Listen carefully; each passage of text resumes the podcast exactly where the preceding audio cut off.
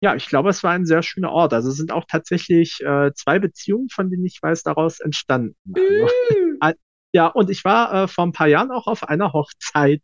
Wirklich? Die Ja, aus ja, diesem. User-Forum hervorgegangen ist? Ja, genau, die haben sich da kennengelernt. Oh, wie schön. Ich sag's Ja. ja wieder, also wie ich das auch damals in Folge 10 gesagt habe, die Magie des Internets. Queers treffen einfach nicht zufällig beim Squash aufeinander und lasst euch Ja. keinen Scheiß einreden. Die Magie des Internets führt dazu, dass Menschen, die sich normalerweise nicht begegnet werden, begegnen. Wie großartig ist das?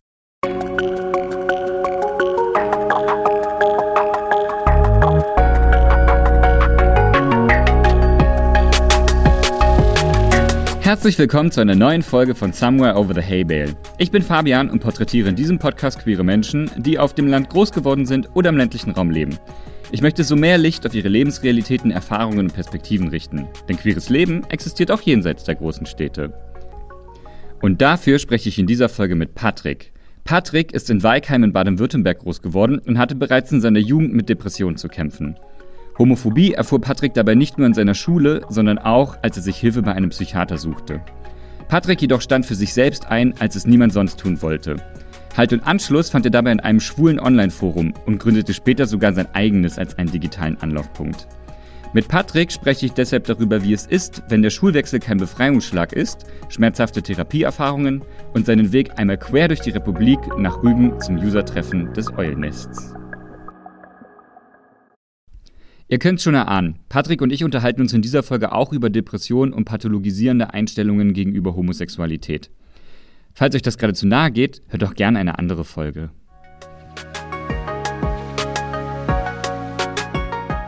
Hallo Patrick, schön dich zu sehen. Schön, dich zu sehen. Hey, ähm, Patrick, wir reden heute über dein Großwerden in Weikheim bei, und jetzt kommt schon der erste Zungenbrecher für mich, Willingen, Schwemmingen, richtig? Hm, Also, Willingen sagen sehr viele. Ich glaube, da gibt es ja auch einen Ort, wo dieser Wintersport stattfindet. Aber Villingen sagen wir hier in der Umgebung. Ah ja, okay, siehst Aber du? sonst perfekt. Danke. Baden-Württemberg, obwohl ich jetzt ja schon so ein paar Leute ähm, aus Baden-Württemberg interviewt habe und auch privat schon getroffen habe, ist immer noch so ein rätselhaftes Land für mich tatsächlich. Ich habe da so wenig Zeit bisher verbracht. Ähm, genau, da bist du groß geworden, bis du 19 Mhm. warst. Und da möchte ich heute mit dir drüber reden, denn da sind ja ähm, tatsächlich ein paar unschöne Sachen passiert, so in deiner Jugend, aber auch ein paar schöne Sachen auf jeden Fall. Und ähm, ich freue mich schon auf all deine Geschichten von so Kraft, dich aus deinen eigenen Strukturen irgendwie rauszuboxen und dran zu bleiben und dir deine eigenen Welten zu suchen. Mhm. Bevor wir mit allen Sachen starten, magst du mir einmal sagen, mit welchen Pronomen du dich wohlfühlst? Also mit ähm, er eigentlich, ja. Danke, Patrick. Ich starte mit meiner Standard-Eingangsfrage. Wenn ich Weikheim sage, was sind denn die ersten drei Dinge, die dir dazu in den Kopf kommen? Also Nummer eins ähm, wäre ähm, nah und doch fern. Äh, Nummer zwei wäre grün. Und Nummer drei wäre die Fastnacht. Die Fastner. Da habe ich ja auch gleich nochmal Fragen, da bin ich ja schon in meiner Recherche schon drüber gestolpert. Nah und doch fern. Das klingt so poetisch, da möchte ich gerne mal wissen, was hat es damit auf sich? Mhm. Ja, okay, also damit verbinde ich so einen gewissen Widerspruch. Also ich finde, ähm, Weikheim ist eigentlich recht schön gelegen. Also du bist, ähm, also auch verkehrstechnisch bist du schnell auf der Autobahn, irgendwie in zwei, drei Minuten. Ähm, es ist eigentlich gut eingebettet zwischen zwei größeren Städten. Also du hast eigentlich äh, gar nicht so weite Strecken, um in die Stadt zu kommen. Und doch ähm, sind die Distanzen so ein bisschen schwierig, wenn es darum geht, Freundschaften aufzubauen und zu halten. Also da versetze ich mich jetzt gerade mal so in meine Rolle als Jugendlicher. Ähm, ich sag mal so, wenn du da eine äh, Freundschaft halten willst, dann kann es sein, die Person wohnt dann schon mal 30, 40 Kilometer weg. Ja, das kenne ich noch von früher, ja. Ja. Und Nahverkehr ist natürlich auch so eine Geschichte. Ja, der Klassiker. Und es sind, leben gar nicht, es leben ja auch wirklich sehr wenig Leute in diesem Ort. Ich habe geguckt, Dezember 2019, 1394 Menschen. Mhm. Das ist nicht so viel. Nee. Und deine Familie da noch? Ja, die wohnt noch da.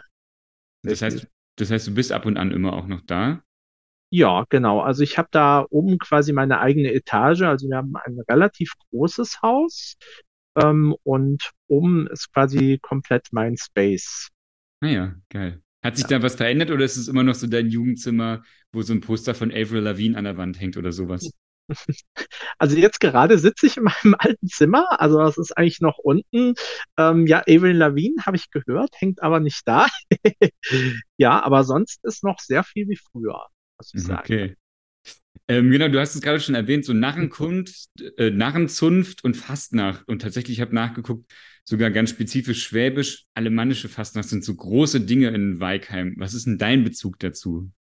Ähm, okay, also ich war jetzt selber nie als äh, nah aktiv, aber ich war da früher ähm, sehr viel unterwegs auf solchen Umzügen. Ähm, gerade äh, wenn jetzt so diese närrische Zeit war, ähm, dann war es klar, dass man da hingegangen ist. Wir haben auch äh, Anfang Februar immer so einen großen Umzug im Dorf, ähm, wo die Narren aus allen möglichen Gegenden kommen. Ja, und ähm, also ich meine, jetzt äh, wohne ich ja hauptsächlich im Rheinland, aber ähm, der Karneval oder die Fastnacht hier ist grundlegend anders. Ähm, die Leute verkleiden sich auch immer so ein bisschen speziell, ja, um den Winter auszutreiben, um das Böse mhm. auszutreiben. Im Fall von Weikheim sind das Wölfe. ja, also die haben so eine Wolfsfratze quasi. Okay. Das, also wenn ich ein Kind wäre, stelle ich mir das ziemlich gruselig vor, wenn da auf einmal oh, so ja. Wölfe durch die Stadt ziehen, oder? Oh ja, oh ja, ja, ja. Also da, und Texten gibt es auch, also jetzt nicht von Weikam, aber die haben dann auch Runzeln im Gesicht, also ähm, oder hier Warzen. Also es ist wirklich schon sehr schockierend. Aber ja, also damit wächst man quasi auf. Also die sind auch teilweise ziemlich rabiat. Also es gibt auch ähm, wie heißen die, diese Dinger, also solche Greifdinger. Ähm, und ähm, wenn jemand so eine Mütze trägt, dann nehmen die schon mal so, ein, also quasi so, so dieses Ding und dann und schnappen die Mütze weg oder sowas. Frech. Ja, ja, die sind total frech. Bei mir haben sie es auch schon gemacht. Und Konfetti haben sie mir auch schon. Also, ne, da war ich so äh, zarte 17 Jahre und dann kam auf einmal so ein Wolf auf mich zu und hat äh, so eine ganze Handvoll Konfetti sich aus dem Beutel genommen und mich überall hier so voll gemacht. und auch noch in alle Öffnungen hier oben ins Shirt reingesteckt, in meine Jacke, alles schön voll gemacht. Weigheim.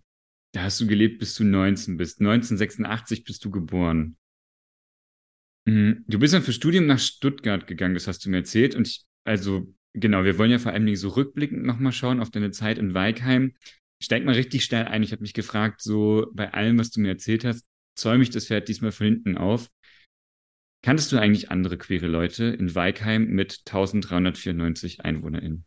Mm, damals nicht. Also ich weiß heute, dass es äh, zum Beispiel einen gab, ähm, der mit mir auch auf die Schule gegangen ist. Der ist mhm. heute sogar ein Model, wohnt in uh. Heidelberg. Ja, ja, und geht heute auch mit seinem Freund Hand in Hand äh, durchs Dorf. Aber damals habe ich niemanden gekannt. Hast du noch Kontakt zu dem?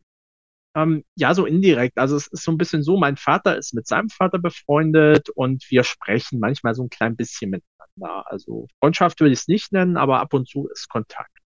Wie hast du das im Nachhinein rausgefunden, dass du nicht die einzige queere Person im Ort warst? Also ich habe diese Geschichte ja tatsächlich häufiger, dass, mhm. also inklusive mir ja auch, so, ähm, dass in der Zeit, in der wir so in kleineren Städten groß geworden sind, wir ganz oft dieses Gefühl mit uns rumtragen und auch irgendwie kognitiv denken, wir sind die einzige queere Person. Dann gibt es irgendwann einen Shift und man kriegt es doch mit, dass Person XYZ von damals eben doch queer ist und damals wahrscheinlich auch schon queer war. Wie war das bei dir? Wie hast du das mitbekommen? Ähm, ich habe es, glaube ich, mal über meine Mutter äh, rausbekommen. Also die hat es mir mal erzählt. Und äh, dann habe ich ihn auch tatsächlich mal gesehen, wie er Hand in Hand mit seiner besseren Hälfte da an unserem Haus vorbeigelaufen ist. Hat mich dann sehr gefreut. Naja, cool. Ähm, für dich war ja, du bist ja auf eine Realschule gegangen. Ähm, ursprünglich, also bist noch auf andere Schulen gegangen, aber du hast mir vor allen Dingen erzählt, dass so die Realschulzeit für dich eine prägende Zeit war und damals war ja Coming Out für dich an der Realschule gar keine Option. Warum nicht? Ja, also ich sag mal so, wir hatten eine Klasse, die auch unter den Lehrkräften berüchtigt war, kann man so sagen. Wir halten halt so ein paar Rabauken ähm, gerade in dieser Klasse und ähm, die haben schon so ein bisschen, sag ich mal, dieses Bild von toxischer Männlichkeit für mich repräsentiert. So könnte man es wohl sagen.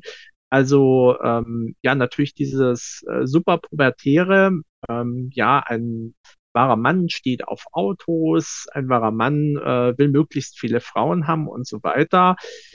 Ähm, und äh, ich glaube, die hätten mich auch ganz schön gemobbt, wenn ich äh, jetzt ähm, mein Coming Out gehabt hätte. Mhm. Was hat das mit dir gemacht? Hm. Also ich muss sagen, ähm, es hat dazu geführt, dass ich äh, mich ein bisschen nicht zurückgezogen habe, dass ich solche Themen wie eben äh, ja dieses Thema ähm, sexuelle Orientierung für mich komplett ausgeblendet habe in der Schule und auch darauf geachtet habe, dass da nichts irgendwie nach außen dringt. Mhm. Hast du da irgendwelche Beson also hast du da auf irgendwas Besonderes Wert gelegt, dass das nicht nach außen dringt, dass man dich nicht erkennt oder genau, oder hast du einfach versucht, möglichst stillschweigend so vor dich hinzuleben? Also da eigentlich nicht. Ich habe jetzt zum Beispiel auch nie äh, so getan, als hätte ich eine Freundin ähm, oder als äh, würde ich mich überhaupt für dieses Thema Frauen interessieren. Also ich habe äh, später sogar rausgekriegt, also es gab sogar zwei äh, äh, Frauen, die gerne mit mir was angefangen hätten, aber da hatte ich irgendwie überhaupt keinen Sender dafür. Ich habe das überhaupt nicht geblickt. Ich habe gedacht, cool, die geben mir Süßigkeiten, weil die mich mögen. ja. Heteropassing 100 Punkte. Wunderbar. Ja, genau. Absolut. Dann hast du später nochmal die Schule gewechselt, ne? Du bist auf ein Wirtschaftsgymnasium gegangen. Wie hat sich dann da eigentlich so dein soziales Umfeld und dein Leben verändert? Mhm. Ja, also das war ja wirklich nochmal ein komplett anderes Umfeld. Also diese Schule war ja irgendwie 30 Kilometer von der alten weg, also eine ganz andere Richtung. Mhm. Ähm, ja, also ich sag mal so, da hatten wir mh, hm, so von meinen Mitschülern, also gerade die Männer, hatten wir welche, ähm, da ging es eigentlich, aber wir hatten halt einen, der auch schon extrem in diese Kerbe, ähm, so sag ich mal, ähm, geschlagen ist und der wirklich also ziemlich homophob war, sage ich mal so. Mhm. Ja. Und der hat tatsächlich auch einen Mitschüler von mir ordentlich gemobbt, ja. Also hat ihn auch mit Papierkugeln beworfen. Wohlgemerkt, Ende der 11. Klasse. Da sollte man eigentlich denken, ähm, dass gewisse Kandidaten vielleicht dann schon was anderes machen, aber ja, äh, er war da wirklich noch so ein bisschen so spätpubertär eingestellt und hat ihm das Leben zur Hölle gemacht. Mhm. Und da gab es niemanden, der da irgendwie dazwischen gegangen ist, interveniert hat. Was haben die Lehrkräfte da gemacht? Ich glaube, die Lehrkräfte hatten da gar nicht so was auf dem Schirm, ja. Die haben das gar nicht gemerkt oder haben absichtlich weggeschaut. Also eins von beiden. Mhm. Ähm, ja, also unser Religionslehrer hat es einmal thematisiert, also überhaupt dieses Thema Homosexualität hat dann auch gemerkt, dass ihn irgendwie so ein bisschen angemacht haben, so diese zwei, drei Jungs, also mit denen ja dieser eine Mitschüler dann auch so ein bisschen verbündet war. Aber abgesehen davon war da nichts. Mhm. Du bist ja dann später mit dem nochmal zu so einem gemeinsamen Austausch nach Chile gefahren, richtig? Ja, genau, nach Chile. Ähm, da hatten wir ein gemeinsames Zimmer, als wir mal ähm, auf einem Ausflug waren. Also wir sind dann in die Atacama gefahren, also wirklich in die Wüste. Und ähm, da hatten wir dann so ein Gemeinschaftszimmer. Da haben wir mal drüber geredet. Ähm, wie es so war für ihn, also und hat auch gesagt, dass er da sehr drunter gelitten hat. Also er hat dann auch später die Klasse gewechselt. Scheiße. Ja. Dann hattest du ja endlich mal einen Kontakt und dann ist ja, ich stelle mir das irgendwie unglaublich schwierig vor, so endlich vielleicht eine queere Person zu treffen, die so Lebensrealität teilt und dann einfach nur zu sehen, wie die fertig gemacht wird, auch in dem eigenen Umfeld, in dem du dich ja irgendwie auch bewegt hast. Mhm. Ja, also es war schon äh, erstmal heftig. Also ich glaube, ähm, da hat es auch noch so ein bisschen ähm, diese Ängste von früher geweckt bei mir. Ja, also die ich schon an der Realschule hatte. Ähm, und äh, da habe ich gedacht, das könnte jetzt ein bisschen besser werden. Und dann kommt natürlich so eine Erfahrung.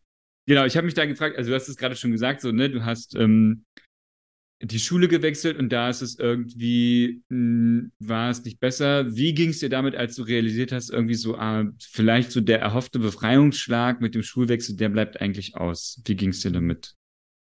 Hm, ich war schon ein bisschen frustriert, ja. Also ähm, ich habe eigentlich gedacht, jetzt mit diesem Wechsel kann ich vielleicht auch mal ein bisschen offener sein, ähm, ich hatte dann tatsächlich auch neue Freunde, aber die kamen dann tatsächlich auch mit richtig heftigen Aussagen. Also die wussten jetzt auch nicht, äh, welche sexuelle Orientierung ich habe, aber ich habe zum Beispiel auch von meiner Nebensitzerin, mit der ich eigentlich gut befreundet äh, war, mal gehört, äh, dass sie gesagt hat, Schwule haben einen Dachschaden, die müsste man eigentlich behandeln. Mhm. Ja, und äh, noch schlimmer war, zwei andere, mit denen ich auch dann viel sag ich mal, gemacht habe, auch außerhalb der Schule, ähm, wenn mal eine Freistunde war, die haben dann noch zugestimmt und Mhm. haben dann noch heftigeren Tobak gebracht. Scheiße. Hm. Das macht dich ein bisschen, also wirklich sprachlos und traurig. Also total traurig zu hören, dass du da irgendwie durchpushen musstest in deiner Jugend so. Es, es härtet ab, sag ich mal so, aber ich wollte es nicht nochmal durchmachen. Genau. Ähm, ver- verstehe ich, ist ja ein guter Coping-Mechanismus, da irgendwie abzuhärten und sich einen Panzer zuzulegen. Schön wäre es natürlich, wenn, also, ne, der Coping-Mechanismus A, entweder gar nicht gebraucht wäre oder B, halt irgendwie ein anderer wäre, weil auch Strukturen auf Sachen reagieren und das nicht bei dir individuell gelagert ist, da irgendwie einen Umgang mit zu finden, sondern weil dein Umfeld auch auf Sachen reagiert. Zum Beispiel Lehrkräfte oder zum Beispiel andere Leute, die einen Schulterschluss wagen. Hm. Wie war das dann, als du nach Stuttgart gezogen bist? War das ein Befreiungsschlag für dich? Hm, Also ein Stück weit ja. Ähm, da war tatsächlich auch ähm, zufällig eine alte Mitschülerin von mir mit dabei. Ah, ja. Ähm, ja, ja, die saß direkt hinter mir. Ähm, und äh, ja, mit der habe ich natürlich dann auch relativ viel gemacht, also diese drei Jahre meines Bachelors. Ja, also ja, und äh, die wusste dann auch, dass ich ähm, queer bin. Du hast mir ja eine E-Mail geschrieben und hast dich bei mir gemeldet, habe ich mich sehr drüber gefreut und hast mir auch gesagt, dass du bereit bist, über deine Depression in deiner Jugend zu reden. Was ich ja ein ähm, total wichtiges Thema finde, darüber zu sprechen und auch da Ansatzpunkte zu finden und Identitätspunkte für Menschen. Du hast schon gesagt, also wie, wie ich gerade schon angeteasert habe, du hattest die schon zu deiner Jugendzeit, hast du äh, mir gesagt. Mhm. Ich habe mich gefragt, kannst du dich daran erinnern, wie die überhaupt anfingen oder wann hast du gemerkt, dass du quasi so depressiv wirst? Wie war das für dich? Ab wann hast du gemerkt, so, hey, hier verändert sich was? Mhm.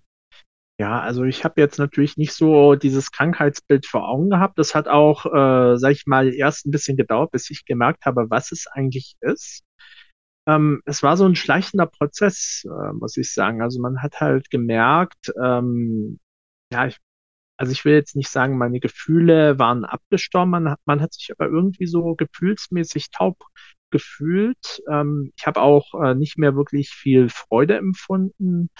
Und ja, irgendwie, ähm, also ja, ich habe mich jetzt schon noch zur Schule, äh, sag ich mal, gebracht irgendwie. Ich habe mich auch zum Aufstehen gebracht. Ich konnte auch lernen, aber viel drumherum war dann nicht mehr. Ja, ich habe eigentlich getan, was getan werden musste und sonst nicht viel. So kann man es Mhm. vielleicht sagen in diesen Mhm. Jahren. Dieser Funktionsmodus, der dann ähm, so Depressionen überbrückt, ne? Ja, so ein bisschen Autopilotmäßig. Ja, genau. Hat denn da dein Umfeld, vor allen Dingen irgendwie so deine Eltern, ich weiß nicht, hast du Geschwister eigentlich? Nee, ich bin Einzelkind. Haben denn dann deine Eltern da irgendwie drauf reagiert? Haben die mitgekriegt, dass sich bei dir was verändert, dass du irgendwie anders drauf bist? Also ich sag mal so, ähm, mein Vater hat da sowieso nicht so die Sensoren dafür. Ähm, und meine Mutter hat, glaube ich, jetzt auch nicht wirklich was äh, gemerkt. Also die hat halt äh, gemerkt, ähm, ja, ich äh, ziehe mich vielleicht ein bisschen mehr zurück als sonst oder ich wirke vielleicht manchmal ein bisschen abwesend, aber sie kam jetzt nie und hat gefragt, was ist eigentlich mit dir los? Wie geht's dir? Hm, scheiße. Aber es war auch nicht ihre Art, so nach Also ein Teil von mir denkt sich bei allem, was du gerade schon geschildert hast, wie so dein Umfeld war und wie die Leute so über Homosexualität gesprochen haben, ähm, kein Wunder. So, ne? Also es ist ja einfach, würde ich mir, kann ich mir vorstellen, ich habe es ja mh, nicht in dieser Dimension, aber in Ansätzen irgendwie auch so in meiner Jugend erlebt, ähm, wie wahrscheinlich einfach viele queere Kids, dass so Zeitpunkt von einem inneren Coming Out und dann die Außenwelt und Strukturen lehnen das ab und man fühlt sich so alleine, dass das ja irgendwie schon mehrere Katalysatoren sind, um in dieser Krankheit irgendwie zu ändern, äh, äh, zu enden. Wie war das bei dir? Hingen diese Erfahrungen auch irgendwie miteinander zusammen, so inneres Coming Out und Depressionen? Ich wage das jetzt einfach mal so in dieser Frage zuzuspitzen. Ja, also sicherlich hing es zusammen, ja. Also ich sag mal so, ich war sowieso, glaube ich, schon immer so ein bisschen der Typ, ähm, will nicht sagen Außenseiter, weil ich hatte schon so ein paar Bekannte und äh, ja, würde ich sagen, fast auch Freunde. Ähm, aber es war so eine Sache, wo ich gemerkt habe, die unterscheidet mich schon von äh, anderen. Also gerade von Leuten, die ich jetzt eben als heterosexuell kannte. Ähm, ja, und das war natürlich auch was, wo ich dann natürlich von der Sozialisation, die ich da hatte, ja wusste, ähm, das musst du zurückhalten, äh, sonst gibt es Ärger, ja, sonst passiert irgendwas. Und ich glaube, das war wirklich auch so ein Faktor, der dazu beigetragen hat. Mhm. Also ich glaube, wenn ich jetzt ähm, nicht ähm, schwul gewesen wäre, dann wäre es zumindest nicht in dem Ausmaß passiert oder auch gar nicht. Mhm. Hm. Aber klar, ist natürlich nur Spekulation. Das waren natürlich immer mehrere Faktoren, aber es hat auf ja, jeden ja. Fall dazu beigetragen, definitiv. Toll. Ich glaube tatsächlich, also, dass ich irgendwann mal Depressionen in meinem Leben hatte, ist ja auch nicht allein irgendwie darauf zurückzuführen. Jetzt, meine Formulierung ist bewusst, ist nicht nur darauf zurückzuführen, wie die Gesellschaft auf queere Leute reagiert, so, sondern einfach auch noch auf andere Faktoren auf jeden Fall. Ich glaube, was mir da, also warum ich gerade nochmal gesagt habe, dass mir die Formulierung wichtig ist, so ähm, ist ja bei homosexuellen, bisexuellen Menschen, bei nicht-binären Menschen, bei transgeschlechtlichen Menschen, also die werden ja, wir, wir werden ja nicht depressiv, weil wir sind, wie wir sind, sondern wir werden ja depressiv, weil die Gesellschaft einfach scheiße zu uns ist. So, Sicher. und ich glaube, das finde ich nochmal wichtig zu betonen. Deswegen wollte ich gerade diese Formulierung nochmal so exakt finden für mich jeden Fall, ja. Also ich hatte jetzt auch nie, für mich selber habe ich jetzt nie Probleme damit gehabt, äh, dass ich jetzt, äh, ja, sag ich mal, das gleiche Geschlecht interessanter finde. Also es war ausschließlich diese äußere Komponente, ja. Also ich hatte ja. noch ein bisschen Restglauben übrig, also ich bin ein bisschen katholisch erzogen worden, aber da habe ich eigentlich ganz schnell äh, irgendwelche Bedenken jetzt äh, ja, beiseite geschoben. Ja, das war jetzt nicht der Punkt. Ja, das, das verstehe ich sehr gut. Ich, ich empfehle Homosexualität ja auch. Ich finde das eigentlich eine ganz gute Sache, muss ich sagen. Ja. Ähm, Total. Es gab auch einen Moment, da hast du dir dann Hilfe gesucht. Du bist zu einem Psychiater gegangen, richtig? Mhm. Genau, also das war dann nach der äh, Schule. Also ich muss dazu sagen, so gerade diese ähm, Phasen, wo ich dann wirklich diesen ganzen Lerndruck hinter mir hatte, wo dann auch die Schulzeit jeweils geendet hat, also in der Realschule am Wirtschaftsgymnasium. Danach habe ich richtig gemerkt, dass ich nicht mehr so meinen Tagesablauf hatte, dass ich nicht mehr so diesen, ähm, ja, sag ich mal, gerade diesen Lerndruck hatte. Und äh, dann bin ich äh, beide Male in ein Loch gerutscht und dann ist mhm. es richtig heftig geworden. Ja, ähm, und ja, dann habe ich mich nach ähm, der Gymnasialzeit, habe ich irgendwie noch so einen Monat oder so gewartet und dann bin ich tatsächlich mal zu einem Psychiater gegangen. Einfach so? Ähm, also ich bin zuerst zu meiner Hausärztin gegangen und habe gesagt, dass es mir halt ja nicht so gut geht. Ich habe ja dann auch beschrieben, äh, was los war und dann hat sie mir halt empfohlen, dahin zu gehen. Ja, aber dann war ich halt da. Und hast du es deinen Eltern erzählt oder? Nee, habe ich ihnen nicht erzählt. Okay. Also nee, ich habe gedacht, da, lass es jetzt erstmal anschauen und dann würde ich Ihnen schon berichten, was äh, los ist. Aber über Gefühle haben wir da sowieso nicht so viel gesprochen. Ja, äh, Patrick, wie krass. Ich finde das so beeindruckend, dass du da irgendwie als Jugendlicher und also von den Menschen, also wer soll dir eigentlich wieder die Arme greifen, wenn nicht deine Eltern halt irgendwie so, ne? Und dass du das ähm, auf eigene Faust gemacht hast und damals schon so Verantwortung für dich und deine Gesundheit übernommen hast. Krass, ich finde es beeindruckend. Also es war schon eine Überwindung, ja. Also, das glaube ich dir. Ja, ähm, genau. Also ich glaube, mein Vater hätte sogar eher noch gesagt, was willst du da beim Psychodoktor? Hast du einen Dachschaden? Also ich glaube, so hätte er reagiert. Also mhm. er ist da emotional so ein bisschen noch von der sehr, sehr alten Schule. Mhm. Ja, das ist, äh, sind die Generationen von Vätern, die einfach nicht gelernt haben, irgendwie über Gefühle und mentale Gesundheit zu reden und da Wege zuzufinden. Das ist ja auch eine Form von toxischer Männlichkeit, die halt einfach wirklich nicht geil ist, so. Total. Ähm, also jedenfalls bist du zu diesem Psycho Psychiater gegangen. Wie war es da? Wie, was kann ich mir da vorstellen? Was ist da, also, genau. Leg mal los, ich bin total neugierig. Wie alt warst Ja, du da? ähm, ich, äh, ich glaube, ich war so, äh, so circa 19 plus minus ungefähr. Mhm, okay, Oder? Oder 8, 18, 19, so den Dreh irgendwie. okay. Ja. Da, dann Äh, bist du da hingegangen. Genau, ja, dann bin ich da hingegangen und habe ihm dann auch mal berichtet, was so mit mir los ist. Er hat dann auch so ein bisschen seinen Fragenkatalog a- abgeklappert und dann kam er auch mal äh, zur Frage, ähm, ob ich eine Freundin habe. Dann habe ich gesagt, nein. Ähm, es wäre dann auch keine Freundin, sondern ein Freund. Und dann hat er so Augen gemacht, so ganz groß. Was? Ah, okay. Heißt das, äh, Sie sind homosexuell? Und da habe ich gesagt, ja. Hm äh, war dann auch, glaube ich, erst mein zweites Live-Coming-out und dann hat er mich so ein bisschen angeschaut, äh, ähm, wie so ein Versuchskaninchen, könnte man sagen. Also er hat dann auch so, äh, so hm, was machen wir denn da mit Ihnen? Und dann meinte er also, ja, dann, da ist bestimmt irgendwas bei Ihnen gewesen. Also dann hat er mich auch gefragt, wie das Verhältnis zu meinem Vater war. Ähm, und ah, okay. Ja. Ja, sie haben nicht über Gefühle äh, gesprochen, sie sind äh, ja auch so ein bisschen ohne Vaterfigur dann quasi gewesen. Ähm, und äh, dann kann man tatsächlich auch mit sowas, ja, sie äh, suchen dann Ersatz äh, bei anderen Männern. Ähm, und Ah, ja, ja, ja, genau so. Also hat wirklich äh, so die äh, gruseligsten Dinge aus der Mottenkiste ausgepackt. Äh, und äh, dann kam er auch noch so, ja, dass ich ja auch irgendwie eine weibliche Seite hätte. Und ich habe mir gedacht, ah, ja. Also und also er war zwar schon, sag ich mal, so Ende 60, also war schon ein älterer Mann, aber ich habe gedacht, er ist Fachmann für dieses Gebiet und er hat doch auch mal Weiterbildungen besucht wahrscheinlich, oder? Also naja, vor allem. Dingen, das war wann? 2015, wenn ich jetzt versuche richtig zu rechnen, 2014, 2015. Ja, also noch, ja, also genau, also so, genau so, also so in den, also irgendwas mit 2000 noch was, also 2010 noch was. Genau, also Anyway, also so Homosexualität wurde halt aus dem ICD-10 1990 gestrichen. Am 17.05.1990 wurde das rausgestrichen.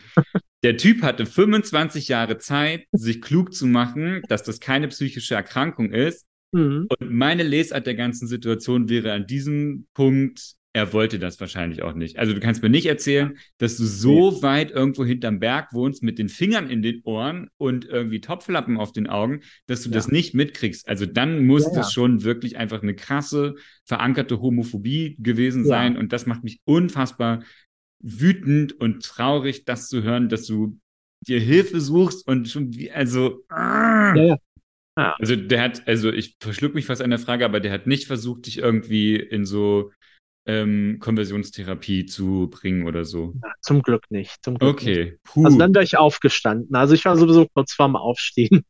Aber du bist ja sowieso nach dem zweiten Mal aufgestanden und gegangen, oder? Ähm, ja, also wir haben uns dann noch ein zweites Mal äh, getroffen. Da ging es zum Glück gar nicht darum. Da hat er nur gefragt, wieso meine Therapie läuft, als ich eine gefunden hatte.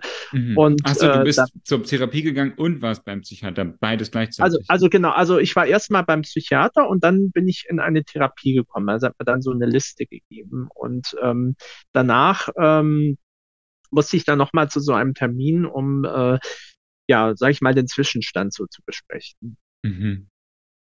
Ja, und dann bin mit ich der, natürlich nicht mehr hingegangen. ja. Und was du mir erzählt hast, diese Psychotherapeutin, wie die gearbeitet hat, klingt wirklich wie hinterm Berg mit Finger in den Ohren. Was war da Mhm. los? Ah, ja, also ich sag mal so, sie war jetzt selber nicht so homophob eingestellt, aber Immerhin. Aber ja, nein, ich möchte, ja, ich möchte keine ja, Sternchen mehr für korrektes Verhalten vergeben. ja, ja, stimmt, stimmt. Also ich meine, sie hat mir auch mal so eine Frage gestellt irgendwie, also so, die so ein bisschen in die Richtung ging. Also sie hat ja natürlich angenommen, ähm, ja, dass man als äh, schwuler Mann auch äh, die eine oder andere Beziehung mal hatte und hat mir dann auch gleich irgendwie so unterstellt, ich hätte ja schon ganz viele Männer gehabt und ich hätte auch, äh, sag ich mal, ein riskantes Verhalten dabei an den Tag gelegt. Aber ich glaube, das war bei ihr eher so ein gewisses, also ich sag mal so, so sie hat sich nicht ausgekannt und sie war sehr neugierig. Und das war eine sehr dumme Frage. Aber ich glaube, es war jetzt keine so, so interne große Homophobie. Es war einfach Unwissen. Es war ein Stereotyp bei ihr.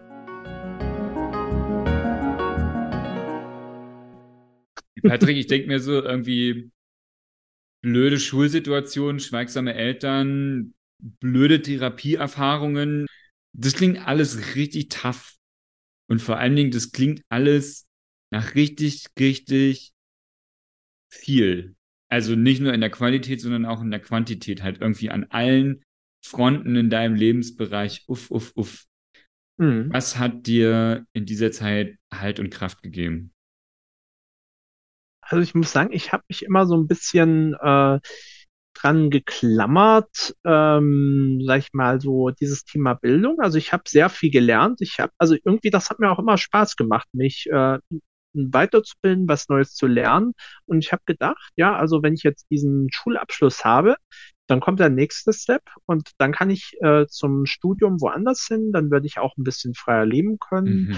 Und ja, da, also sowas war dann halt so ein bisschen meine Investition in die Zukunft, damit es da anders wird, hoffentlich. Ja, mhm. und zum anderen waren es dann später auch, aber wirklich dann auch erst am Ende meiner Gymnasialzeit waren es eben auch diese Foren da, die ich hatte. Also, dass ich da ein paar Leute kennengelernt habe, das hat auch so ein bisschen geholfen dann.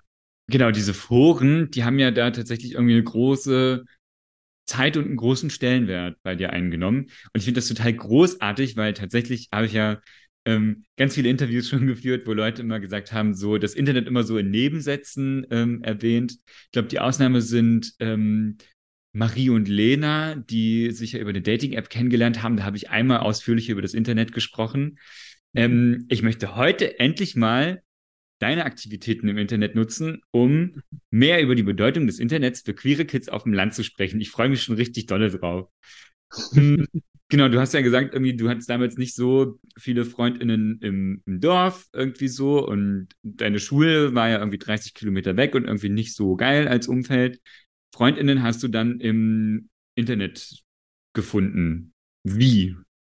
Genau, also es war auch so ein Forum speziell für äh, queere Personen, sag ich mal. Ähm, weißt du noch, wie das hieß? Ähm, ja, Boypoint hieß es damals. Also wie, äh, ja, wieder, ja. Also ich glaube, es gibt dieses Forum immer noch, heißt jetzt aber anders. Habe ich mal geschaut. Aber frag mich nicht, wie es jetzt heißt, bitte. Habe ich wieder vergessen. Gab ja, auch sowas wie Du bist nicht allein und so, so einen ganzen genau. äh, großen Klassiker, wo, äh, die in der Google-Suche ganz oben waren. Äh, ja. ja. Genau, also Boypoint. Was, was war Boypoint für eine Seite? Ähm, ja, also es war so eine klassische Forumsseite, also kennst du ja sicher, also da, wenn du diese Seite aufgerufen hast, ist quasi schon so, äh, sag ich mal, so eine Liste gekommen von den einzelnen Oberforen und äh, darunter waren dann die einzelnen Beiträge und dann hast du auch noch gesehen, wer was gemacht hat. Also es war jetzt nicht irgendwie so eine ähm, Community, wo du groß mit Profilen und Bildern was gemacht hast, sondern es war schon so auf dem Schreiben basiert, ja. Und ähm, ja, also da waren eigentlich auch ganz viele tolle Personen. Das war fast wie eine kleine Familie, so in der ersten Zeit, würde ich sagen. Also wir waren, glaube ich, so 150 bis 200 User insgesamt und der harte Kern, würde ich mal sagen, waren so 15 bis 20 Leute. Mhm. Geil, mhm. ich bin, also krieg so richtig Flashbacks an die Anfänge vom Web 2.0, wo Total, irgendwie ja dieser, naja, dieser ganze, diese ganze soziotechnische Veränderung drin ist, dass sie das Internet nicht nur genutzt wird, um starr Informationen abzurufen, sondern auch mit anderen Leuten in Kontakt zu kommen. Das war ja ähm, ganz, ganz groß und irgendwie ist ja einfach auch extrem geil. Ähm, irgendwie denke ich gerade an ICQ. Toll. Ähm, ja, genau. Und der Tag war kein perfekter Tag, wenn ich nicht irgendeinen emotionalen Status bei ICQ gepostet habe. Oh, ja, das kenne ich noch, diese Zeiten. Ähm, Boypoint, das war aber nicht das Forum, was du gegründet hast, oder? Oder doch? Also ich habe nachher auch noch ein Forum gegründet, also weil es dann später, sag ich mal, so, weiß nicht, also einen Administratorenwechsel gab und da gab's äh, ähm, so ein paar Geschichten, ähm, wo wir dann gesagt haben, da wollen wir nicht mehr wirklich sein. Und dann habe ich tatsächlich so ein Forum selber ausgegründet quasi. Ich bin neugierig, was waren das für Geschichten?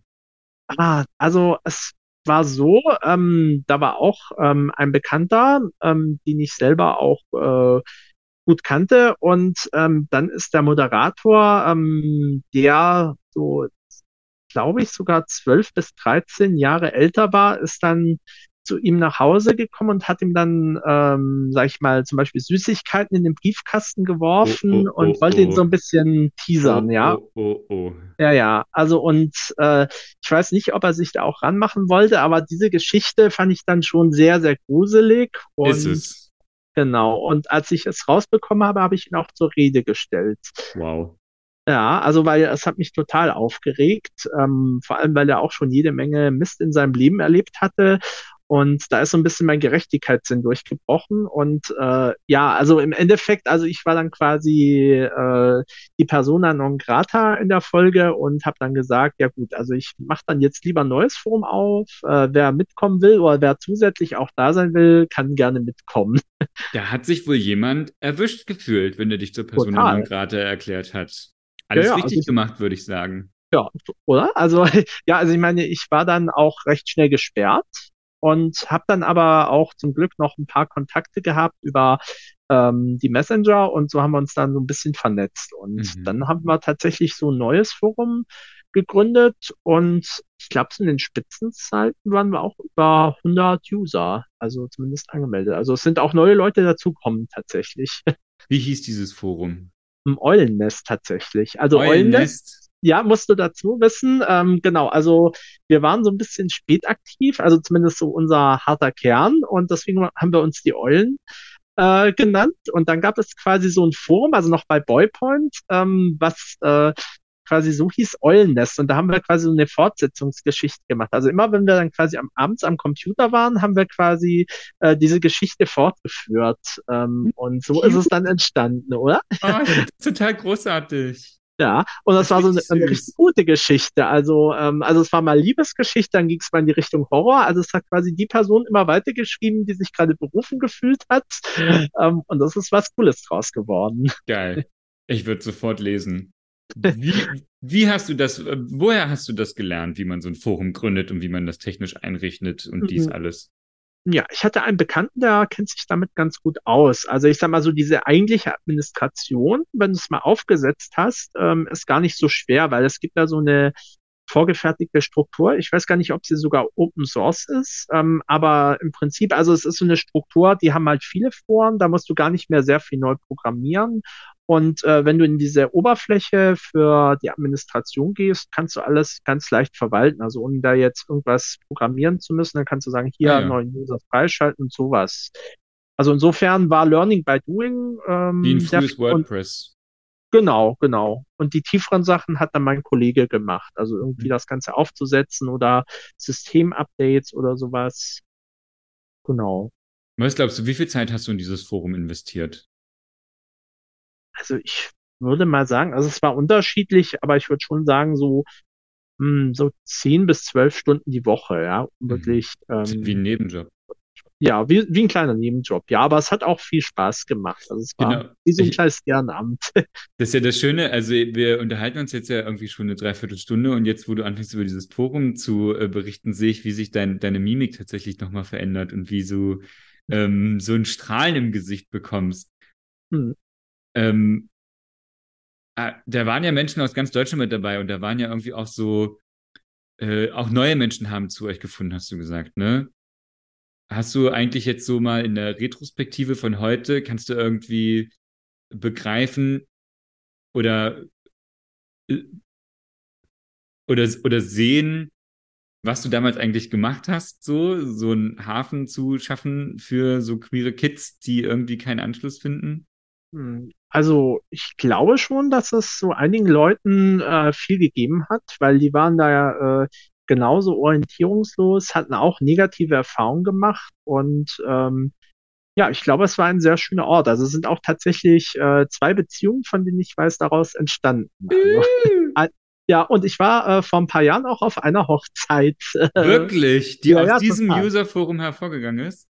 Ja, genau, die haben sich da kennengelernt. Oh, wie schön. Ich sag's Ja. ja wieder, also wie ich das auch damals in Folge 10 gesagt habe, die Magie des Internets. Queers treffen einfach nicht zufällig beim Squash aufeinander und lasst euch Ja. keinen Scheiß einreden. Die Magie des Internets führt dazu, dass Menschen, die sich normalerweise nicht begegnet werden, begegnen. Wie großartig ist das? Also ich muss sich auch noch mal unbedingt, also aus meiner eigenen Erfahrung sowas von unterstreichen. Also ich glaube, ich hätte so viele tolle Menschen ohne das Internet nicht, nicht kennengelernt, auch jetzt äh, meinen jetzigen Freund nicht. Also ohne Internet wäre es ausgeschlossen gewesen. Hm. Toll. Ja. Ähm, ihr habt ja auch mal ein User-Treffen gemacht, ne? Ja, in Mecklenburg-Vorpommern. Also es war, also den genauen Ortsnamen weiß ich gar nicht mehr, aber es war sehr in der Nähe von Sassnitz, also wo diese Kreidefelsen sind. Ja, auf Rügen. Ja, auf Rügen, genau. Ähm, ich habe mehrere Fragen dazu. Erstens, wie kam es dazu? Zweitens, wie viele Leute kamen? Und drittens, warum an der Ostsee? Das ist das andere Ende der Republik für dich. So. Und du bist Ja. doch eigentlich äh, der, der Chef vom Dienst. Hättest du nicht sagen können, wir treffen uns in Kassel oder so? Das war noch das alte Forum, ja. Ach so, Und, okay. Äh, ja, gut. Und, und wir haben halt, äh, sag ich mal, einen Dumm gebraucht, der das Ganze organisiert. Und dann hat sich halt gerade dieser eine, der von Rügen kam, äh, hat sich dann breitschlagen lassen, da was Würde ich auch machen. Ja, oder? Gute Entscheidung. Wirklich, Props gehen raus an diesen Typen. Wenn du das machst, dann machst dir selber nett. Dann müssen die anderen sich schon in die Ja. Bahn setzen und zu dir kommen. Total. Okay, verstehe. Ja, also ich bin Ähm, dann, glaube ich, auch ähm, an die 1000 Kilometer gefahren. Also tatsächlich war meine längste Autofahrt ever. Was habt ihr da so gemacht? Ähm, ja, also ähm, noch zur Frage, wir waren so, glaube ich, um Ja. die 20 Leute, ja. Und ähm, ja, was wir gemacht haben, also wir haben Ausflüge gemacht zusammen. Wir sind mal, ähm, sag ich mal, auch äh, zu diesen Kreidefelsen gegangen, haben auch mal Geocaching gemacht, haben Karaoke-Abend gemacht, haben uns einfach mal so richtig in Live kennengelernt. Also es war richtig schön, ähm, mal quasi auch die anderen zu sehen, mit denen man sonst nur geschrieben hat. Ja, voll. Warst du aufgeregt? Total, ja. Also ich weiß auch nicht, also ich bin ja äh, jemand, äh, der gerne bei solchen Sachen wie jetzt im, ähm, sag ich mal, so einem Treffen äh, dreimal äh, an der Tür vorbeigeht und dann wieder kommt. Aber da habe ich gedacht, jetzt bist du schon so weit gefahren, jetzt bist du hundemüde, jetzt musst du auch da reingehen, weil du willst nicht im Auto Hm. pennen. Toll. Ja. Ähm, hast du deinen Eltern davon erzählt, dass du das machst? Hm, ich habe nur gesagt, dass ich wegfahre, ganz ehrlich. Okay. Also Ja, das heißt, ne, die haben das, die haben das nie erfahren oder hast du es ihnen irgendwann später mal erzählt? Also, ich habe es jetzt nie direkt erzählt, dass ich auf einem User-Treffen war. Aber ich habe auch so, ich war damals so ein bisschen so drauf, äh, ich gehe wohin ich will und ich muss nicht äh, Rechenschaft darüber ablegen, wo ich hingehe, ja, so nach dem Motto. Also ich war da so ein bisschen straight damals. Sehr gut.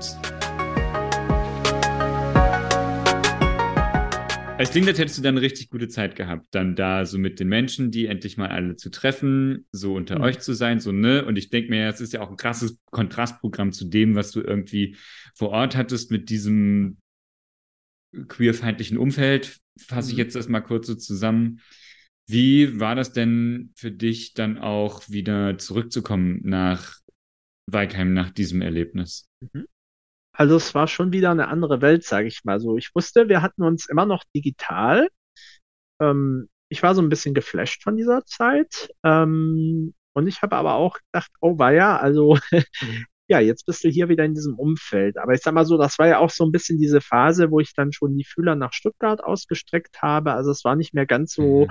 äh, dass ich jetzt dieses Gefühl hatte, also als Jugendlicher hätte ich bestimmt gedacht, oh jetzt bist du wieder hier gefangen, aber da war ich schon so ein bisschen flügge, sage ich mal so, oder Mhm. schon so ein bisschen kurz vorm Abflug. Mhm. Hat dir das auch geholfen, aus deinen Depressionen rauszukommen? Jetzt irgendwie zu wissen, da sind Menschen und die sind Teil von deinem Leben? Ich glaube ja, ja, definitiv. Also es hat mir schon geholfen. Und Ähm, würdest du, ja, Ja, also ich glaube, es war so ein Stück weit ein Sprungbrett aus der Depression raus. Will nicht sagen ein Allheilmittel, aber es hat mir geholfen, geholfen, wieder so ein bisschen rauszukommen aus dem Ganzen. was für ein wunderschöner Bogen. Ich bin ganz berührt davon und finde es toll.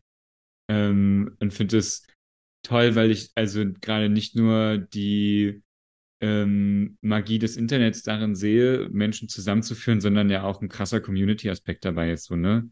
Mhm, Also, ähm, ihr kanntet einander ja schon vorher digital und dann Mhm. irgendwie auch eine Gruppe an Menschen, eine Community als eine Ressource zu begreifen, sich Mhm. durch dieses Leben irgendwie zu kämpfen und zu boxen und Freiräume zu etablieren. Ähm, cool, voll gut. Ich habe mich gefragt, ähm, das ist jetzt eher die große Frage, Und die finde ich, da habe ich wirklich, freue ich mich wirklich auf deine Perspektive. Was würdest du sagen, wie hat sich denn dein analoges Leben verändert, indem du dieses virtuelle Leben hattest? Oder auch, wie hat sich der analoge Patrick verändert, dadurch, dass es diesen virtuellen Patrick gab? Also, ja, sehr gute Frage. Ähm, ja, erstmal in die eine Richtung gedacht. Ich glaube, ich bin durch diese digitalen Erfahrungen, sag ich mal so, schon ein bisschen offener geworden. Ähm, habe auch ähm, zu einem natürlicheren Umgang, zu einem offeneren Umgang jetzt äh, mit meinen Gefühlen gefunden, ähm, auch allgemein zu diesem Thema ähm, ja, Homosexualität. Ähm, umgekehrt hat sich sowas auch ein bisschen auf, ja, gut, natürlich die Art äh, geäußert, wie ich äh, so digital unterwegs war. Also ich bin dann noch ein Stückchen offener geworden, glaube ich. Ja, also in mhm. beide Richtungen hat sich das eigentlich positiv verändert. Ähm, ja, ich finde es ein bisschen schade, dass ich so weit fahren musste, damit sowas passieren konnte, aber ich bin umso dankbarer, dass es so war. Voll. Dafür wäre ich noch länger gefahren oder geflogen ja. oder was auch immer.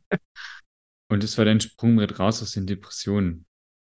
Mhm, auf jeden Fall, ja. Ich bin dann auch wieder so ein bisschen aktiver geworden, also war dann sehr viel draußen in der Natur, ähm, Biking, also quasi Mountainbiking meine ich, äh, oder auch mal sonst irgendwie durch die Gegend straffen. Das hat mir auch irgendwie gut getan. Und ähm, ja, also in Stuttgart habe ich dann auch Freunde gefunden. Also das war dann nochmal eine ganz andere Phase meines Lebens. Schön. Wie steht's heute um deine Depression? Hm. Also ich glaube, sie sind nicht zurückgekehrt, aber ich bin da sehr wachsam. Also es gibt schon mal Phasen, äh, wo es mal ein bisschen dunkler ist als sonst, aber so tief ist es nicht mehr ansatzweise geworden. Und gibt es das Eulennest noch?